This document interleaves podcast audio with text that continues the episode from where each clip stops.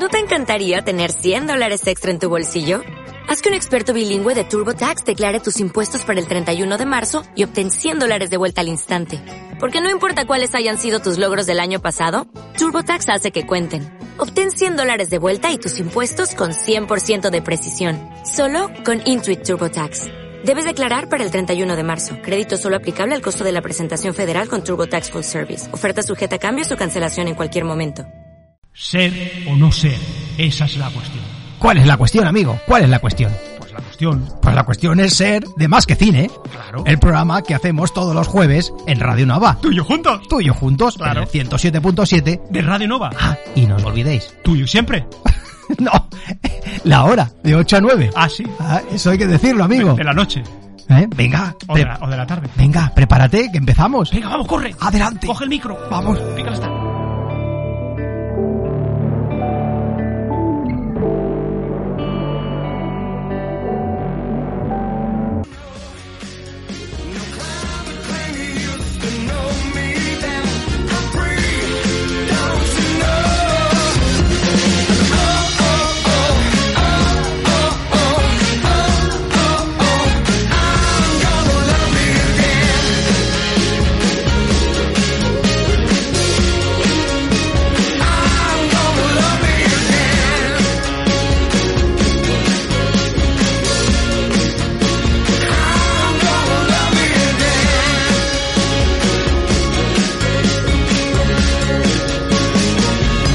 estamos aquí de nuevo porque vamos a repasar eh, rápidamente las eh, bandas sonoras nominadas. Pues una de las bandas sonoras nominadas es 1917, película de Sam Mendes, con el compositor Thomas Newman, un gran compositor, eh, veterano de, de mucho mucha trayectoria, nunca ganador del Oscar. Podría ser su oportunidad en esta película, en lo más crudo de la Primera Guerra Mundial. Dos jóvenes soldados británicos reciben una misión imposible, aparentemente, atravesar el territorio enemigo para entregar un mensaje que evitará un mortífero ataque contra los cientos de soldados y este es el tema que está sonando de fondo de Thomas Newman, que lo vamos a escuchar enterito, ¿vale, amigo? Sí, sí.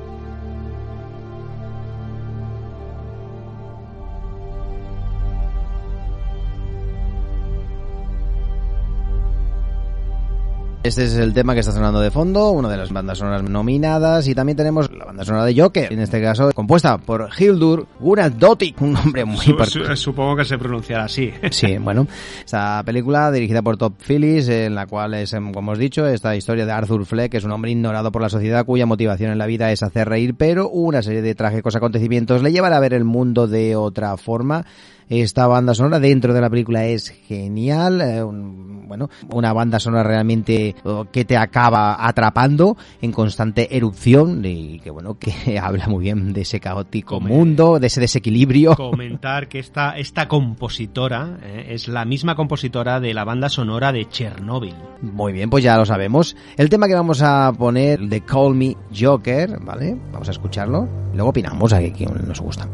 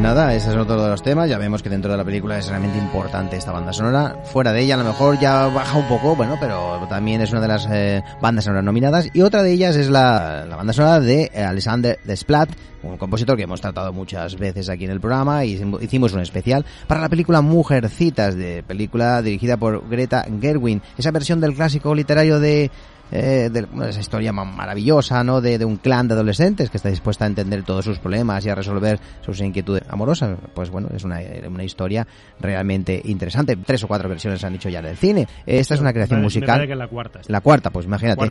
Es una creación musical muy, muy, muy dispersa que no consigue elevarse por encima del relato trascendental, aunque no es una banda sonora a lo mejor en su profundidad y analizada con detalle es realmente excepcional, ¿no? si entramos en mucho ya en plan detalle y tal, pero bueno, es una tiene un tema interesantísimo general y principal, el tema se llama de hecho Little Woman como la película, que aquí se ha ido traducida por Mujercitas, vamos a escuchar el tema.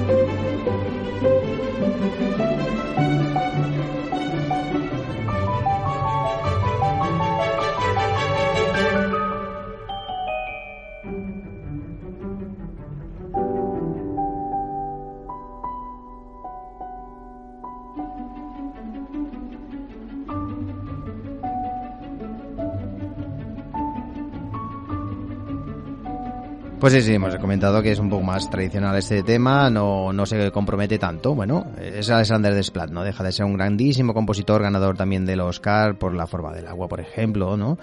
Eh, entre otras. El siguiente compositor, Randy Newman, lo ha hecho genial también en esta banda sonora de la historia de un matrimonio, eh, pues con, con Scarlett Johansson y Alan Driver en el reparto. Un director de teatro y su mujer actriz luchan por superar un divorcio que les lleva al extremo, tanto lo personal como lo creativo. El compositor, pues firma una, una sencilla pero bella banda sonora en la que recupera el tipo de música que aplicaba a películas eh, anteriores como Avalon y por el elegante empleo del estilo. Es un tema, un bello tema principal que conoce algunas variaciones eh, junto a temas similares en línea emotivos. Eh, también vamos a escucharlo y ya verás cómo Raúl, eh, este puede ser uno de los temas que a lo mejor a ti te guste.